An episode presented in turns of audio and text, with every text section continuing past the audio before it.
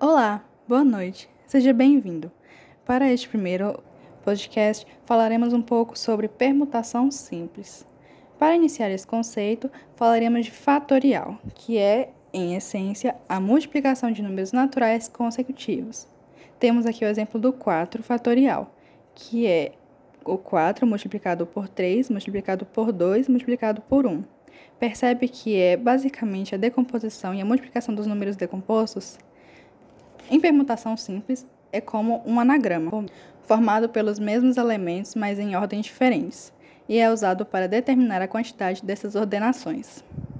A fórmula para determinar a quantidade de permutação simples é Pn igual a n fatorial. Aqui temos um exemplo de um exercício resolvido. Considere a palavra loira.